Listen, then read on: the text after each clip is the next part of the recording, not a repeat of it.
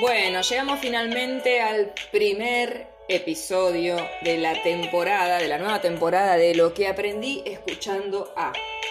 Así que vamos a hablar, por fin, por fin vamos a hablar, y vamos a zambullirnos en el mundo de Nilda Chiaraviglio. Y vamos a hablar de Nilda y voy a leer cómo ella se presenta ¿no? en su propia página eh, www.nilda.com.mx, porque es de México. Dice, hola, soy Nilda, soy sexóloga y terapeuta clínica familiar y de pareja, experta en diversidad sexual.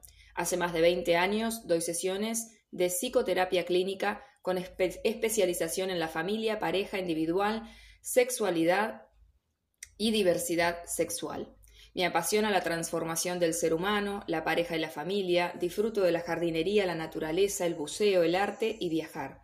Cuento con un doctorado honoris causa 2021 y llevo más de 40 años en puestos directivos para algunos institutos como el Instituto Latinoamericano de Estudios de la Familia, ILEF. También he dado clases en distintas universidades de Perú, Argentina y México. Soy conferencista, autora y docente del Diplomado de Pareja, Sexualidad y Diversidad Sexual, con certificación de la Secretaría de Educación Pública y de la Academia Europea de Neurociencia. Así que ella es Nilda, Nilda Chiaraviglio, dice, la evolución está en entender y comprender que al desarrollar la sabiduría interna se puede trascender aquello que se presente en la vida. Un poco lo que intento hacer en mi espacio Yo Soy Otro Tú.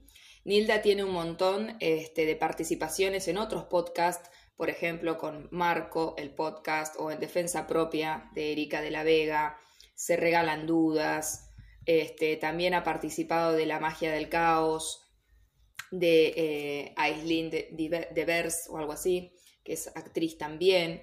Bueno, ¿y por qué Nilda? Nilda llega a mí a través este, un poco de una búsqueda, un día buscando en YouTube algo, pero en realidad ya me la venía nombrando un montón y con mucha insistencia mi amiga Natalia Bocardo. Natalia es este, una de mis amigas eh, muy viajera, con quien estamos creando el mazo de tarot, el deck de los 22 arcanos mayores eh, de, de, lo que sería mi espacio Yo Soy Otro Tú y Nataluz, que es el Instagram de Nati, de la parte más este, artística de ella, de, como dibujante. Bueno, eh, Natalia me venía insistiendo mucho con, con esta persona y yo la verdad que no resonaba en ese momento, seguramente no estaba viviendo nada que me hiciera ir a buscar ese tipo de información. Ustedes saben que yo soy mucho de em, compartir, si me preguntan en qué estoy, por qué estoy tan entusiasmada con algo, comparto, pero uno no siempre va a resonar con lo que el otro está resonando y eso está perfecto, porque cada quien, primero que somos universos muy diferentes, estamos hechos de una materia de creencias inconscientes muy distinta, aunque en el fondo todos tenemos el mismo fondo, como el océano, ¿no? Que tiene que ver con el inconsciente colectivo. Cada uno tiene su inconsciente familiar, cada uno tiene su inconsciente individual, cada uno tiene su propio mix energético, por ejemplo, desde la astrología, y va viviendo diferentes etapas y tiene diferentes este, circunstancias, diferentes desafíos, cosas que nos van llamando la atención. Así que eso depende un montón, este, más que nada, de, nada de, lo que cada uno esté pasando en su vida. Cosas con las que uno puede eh, darse cuenta de que estamos hablando de Nilda Chiaraviglio. Bueno, Nilda Chiaraviglio insiste un montón en, por ejemplo, hay una frase de ella muy característica que es que el humano tiene una sola libertad y es elegir lo que piensa. Ella habla todo el tiempo de soltar esta idea de que somos una foto de un momento y ahí quedamos para siempre, eh, dejar de definirnos todo el tiempo y pensarnos todo el tiempo más como un proceso, como algo que está vivo justamente, que desde que nacemos, incluso antes, desde que nos gestamos, durante la gestación, ya es todo un proceso, el nacimiento marca ¿no? ya el poder al menos salir al mundo a tener una experiencia de vida mm, protagonista, por decir así, más protagonista, más consciente. Eh, y bueno, uno se va desarrollando, eh, todo es un desarrollo, si uno va mirando el ser humano desde el momento cero de la gestación hasta que se muere, es proceso. Entonces ella insiste mucho en esto de que somos proceso. Este, somos proceso, estamos siendo, vamos siendo, tener esa flexibilidad para no definirnos y no terminar este, de alguna manera limitándonos y condicionándonos eh, en el sentido de que hoy estoy tomando decisiones que claramente se sostienen durante un cierto tiempo hasta que voy mutando, voy cambiando, voy creciendo, vamos evolucionando, ¿ok?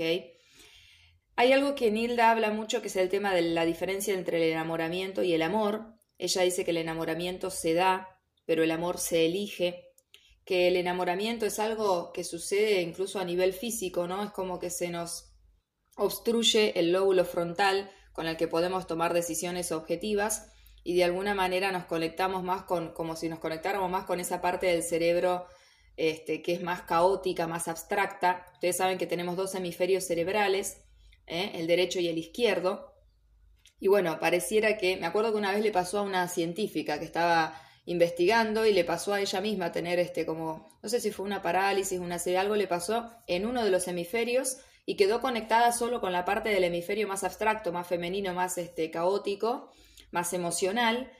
Y entonces dice ella que la experiencia fue extraordinaria, porque claro, era como, ¿no? Mucha energía Pisces, diría yo, desde la astrología. Lo que pasa es que claramente necesitamos el hemisferio derecho también para estructurarnos, para darle forma a las cosas. Estamos en un mundo material donde existen bordes. Este, y bueno, hay que saber reconocer los propios bordes que van cambiando también, ¿no? Esto de los negociables, los no negociables. Pero bueno, para ella hablaba, eh, dice eso siempre, ¿no? El enamoramiento es un momento como de un poco de, de ceguera, ¿no? Donde realmente no estamos viendo al otro, sino que estamos teniendo una experiencia más interna, es un proceso más interno de conexión con, ¿no? Como si fuera el amor total, este, eh, vemos todo hermoso, todo se, eleva, bueno, ella explica muy bien cómo es el proceso, pero dice que el amor se elige en el sentido de que el amor ella lo considera como una decisión consciente de una persona adulta y que hablamos de una persona adulta cuando uno deja de ser hijo, hija, hije, y cuando uno este, eh, toma el bienestar en su, propio bienestar en sus propias manos, ¿no? Cuando tu bienestar está en tus manos y esto significa que te haces responsable, que sos responsable de tu bienestar y no lo pones en manos de nadie más, no mirás a tu mamá o a tu papá reclamando nada, ni culpando por nada, ni este, hacer responsable a otras personas, pares, eh, mm, digamos, eh, de lo que, de tu estado, digamos, emocional, físico, mental, de, tu estado, tu nivel de realización o de plenitud en tu vida, cuando sabes que la única persona que puede, digamos, de alguna manera hacer algo al respecto sos vos, ahí es cuando ella considera que sos una persona adulta y desde esa persona adulta es que se elige el amor. Es decir, que este momento, que es, un, es una etapa nada más del enamoramiento, eh, cuando eso empieza a esa especie de anestesia que sucede, ¿no? El lóbulo frontal empieza a volver a tomar su lugar y a volver a estar activo y presente. Empezamos a ver realmente un montón este, de características de la otra persona y muchas veces pasa que empezamos a ver todo lo que no nos gusta, empezamos a encontrarle defectos, empezamos a encontrar las diferencias, las diferencias de criterio, las diferencias en cuanto a cómo vemos la vida o lo, queremos, o lo que queremos para el presente, los gustos, deseos, etcétera, formas de ver las cosas, ¿no? Y también un poco el, background, ¿no? De dónde viene cada persona, eso es súper importante para mí. Eh, eso es una cuota mía. Pero bueno, eh, Nilda habla mucho esto, ¿no? De eh, realmente hacernos responsables y, y que es una elección del día a día que realmente este, en una relación de pareja eh, es algo que se construye. Por eso habla mucho del tema del proceso y por eso les decía como que hay algunos lineamientos que me parece que son la base para todo lo demás que dice y que lo aplica a todo. Ni ceder ni sacrificarse. Construye una relación de pareja. Nilda habla mucho del construir con el otro y que sea obviamente mutuo, que sean dos personas adultas eligiendo construir el vínculo en el día a día y con lo que va presentándose. Y, que esto implica no tener que estar como nos enseñaron, nos enseñaron amoldándonos, conformándonos, acomodándonos a la otro, al otro, a la otra persona, sino este, ni tampoco el otro acomodarse a nosotros o a nosotras, y tampoco estar sacrificando cosas como, bueno, voy a tener que dejar esto porque si quiero esto tengo que... No, ella dice que eso no, no, no es así para ella, ¿no? Eh, y bueno, obviamente que debe haber muchas perspectivas al respecto, pero dice, si uno de los miembros de la pareja toma esta actitud de eh, ceder o sacrificarse, ¿no? Eh, para no tener problemas con el otro o para terminar con este tema o porque haciéndolo se siente más bueno o más adulto que su compañero o su compañera o por cualquier otro motivo, esto es, es, altamente probable que a corto plazo comience a sentirse incómodo o incómoda respecto a ese acuerdo. Luego empezará a buscar cuáles son las excepciones que confirman la regla y finalmente traicionará el acuerdo y afectará el vínculo afectivo, pues ni su pareja ni él mismo ni ella misma sentirán que pueden confiar en la utilidad de su comunicación, en la valía de sus conversaciones o de la funcionalidad de los convenios que establecen entre ellos. Cuando se crea un acuerdo, ¿tienen presente que ceder o sacrificarse por lo que quiere el otro lo único que logrará es un alivio hoy y un problema mayor mañana? Porque quien cedió se sentirá incómodo o solo romperá el acuerdo. Eso dice, eh, entre tantas cosas, Nilda Cheraviglio con el tema de la pareja. Otra cosa que que me encanta y que lo posteé y me gusta mucho, que habla esto de los verbos de la limosna, la carencia y la propiedad privada, y los verbos del poder, la abundancia, la creatividad, el placer y la vida plena. Eh, un poco en sintonía con Louis Hay, porque Louis Hay también decía esto, el debo, tengo, quiero son verbos de la limosna, la carencia y la propiedad privada. Eh, el debo tiene que ver mucho con mandatos sociales, con mandatos familiares, con un deber ser. El tengo que también, ¿eh? si debo, tengo que o debería, yo debería, vos deberías, son deberes, deberes sociales, pero no elecciones. El tengo que son mandatos, ¿eh? no me queda otra. Estoy diciendo que no, no tengo mi bienestar a mis propias manos y estoy a disposición de otras personas. Quiero está diciendo que no lo tengo. Entonces, estos son verbos que nos ponen en un lugar de necesidad, de carencia, de limosna, de propiedad privada, porque Nilda habla muchísimo, muchísimo, conecta muchísimo el tema de la propiedad privada y esta dificultad que tenemos con la libertad en cuanto a la sexualidad, la pareja. Ella hace todo un recorrido histórico de cómo este, en, en, épocas muy antiguas los hombres se iban a la guerra o se iban a cazar, las mujeres quedaban en las cuevas o en las casas. Eh, ¿Y qué pasó? Bueno, volvían después de mucho tiempo y a veces las mujeres tenían hijos eh, y era como que muchas veces no sabían cuáles eran sus hijos eh, y cuáles eran hijos de otros hombres. Eh, por eso ella también dice que después viene esto del cinturón de castidad, este, el tema del candado, el tema de, ¿por qué? Sobre todo porque lo asocia a un tema de propiedad privada y de que quien volvía de la guerra o de las conquistas no quería que lo que había ganado en esas guerras o en esas conquistas, el oro o lo que habían robado, podríamos decir también, todo lo que sea material que habían, que traían de vuelta después de ir a, pelear, etcétera, eh, no querían que lo tuvieran hijos bastardos, como se decía en aquella época, cuando no eran los hijos legítimos de la pareja, ¿eh? de la mujer que ellos consideraban que era de ellos. ¿eh? La mujer fue considerada una propiedad privada durante muchísimo tiempo. Y entonces era como, bueno, había que distinguir entre los bastardos y los hijos legítimos. Recuerdan que había épocas donde eso era muy, muy heavy. Incluso desde biodecodificación se sigue hablando de ese tema, ¿no? De lo que pasa a nivel del inconsciente cuando los hijos, hijas, hijes se tienen fuera de lo que es un matrimonio civil o religioso, lo que sea, pero es como que están por fuera del matrimonio. En el inconsciente todavía está esa memoria de hijos ilegítimos. Eh, de bastardos de alguna manera. Es, muy loco, pero sucede. Y hay todo un tema con eso que fue, obviamente, a, través de la historia, eh, fue como dejando mensajes bastante distorsivos, ¿no? Eh, y bastantes eh, limitantes y condicionantes para lo que es una relación sana entre dos personas.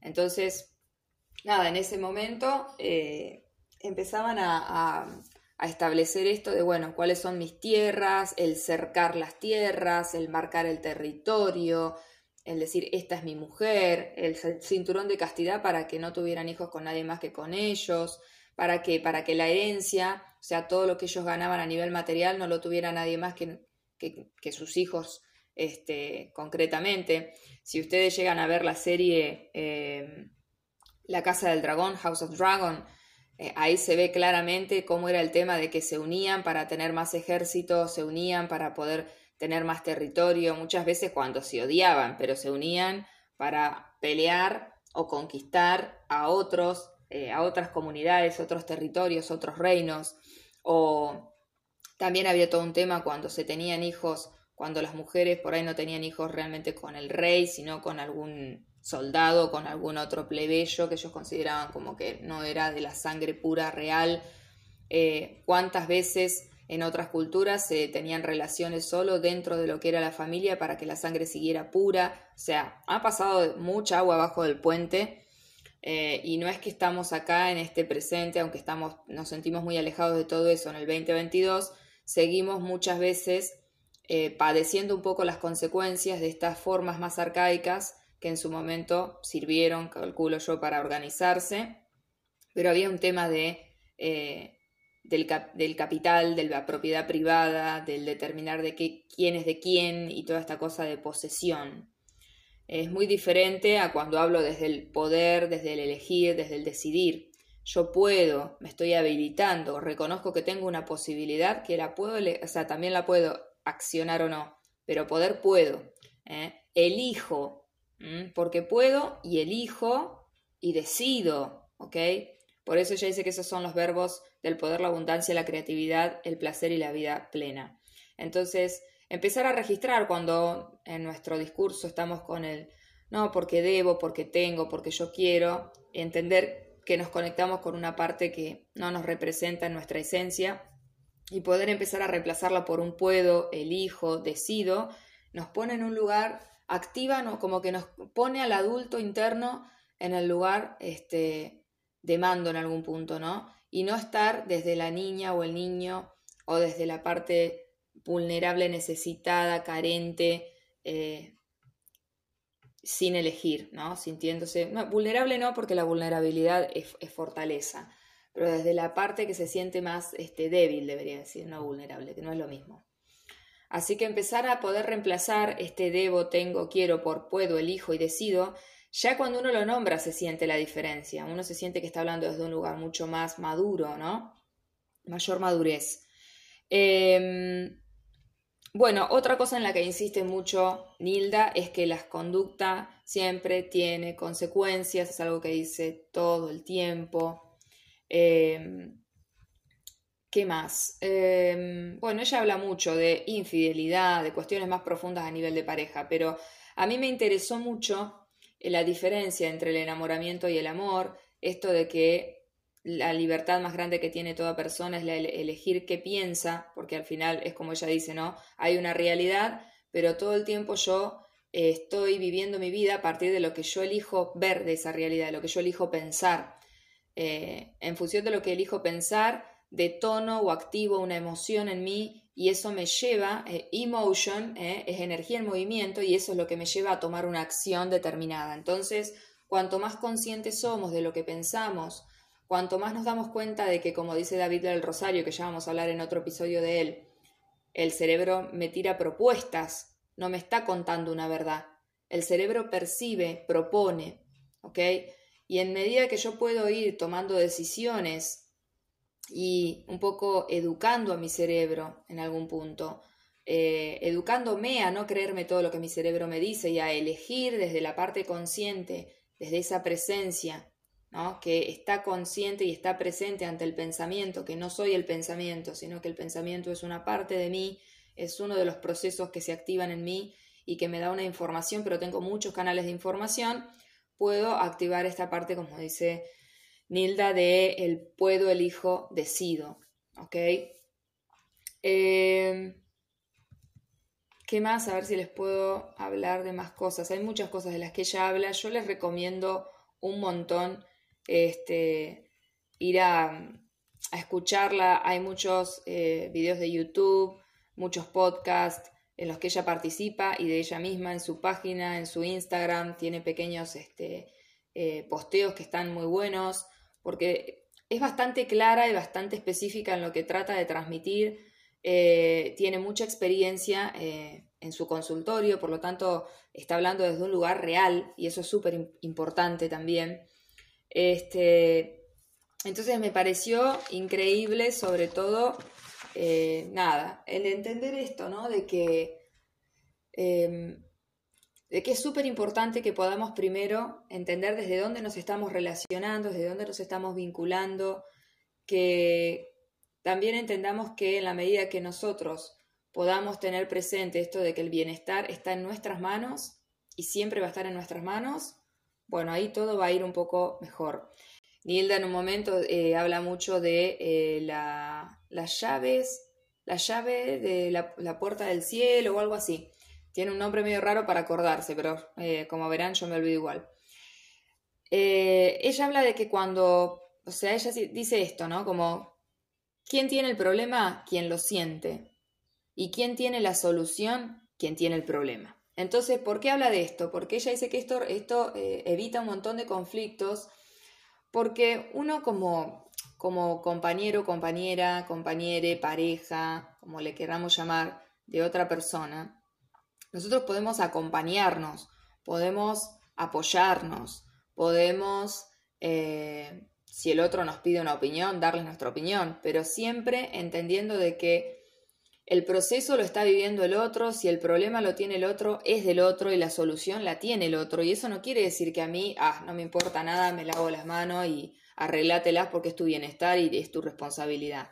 No, claramente no. Estamos hablando de acompañarnos con amor, pero también con madurez, con responsabilidad, sin andar queriendo hacerle de madre al otro o de padre al otro.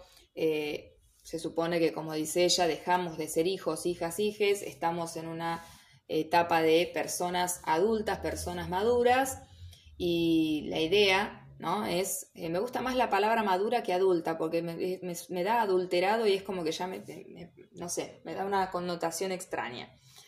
Eh, pero la madurez implica esto, ¿no? De, de, decir yo elijo estar acá al lado tuyo, elijo acompañarte, elijo apoyarte, pero esto no implica que yo te voy a andar resolviendo tus, tus mambos ni, ni vos los míos.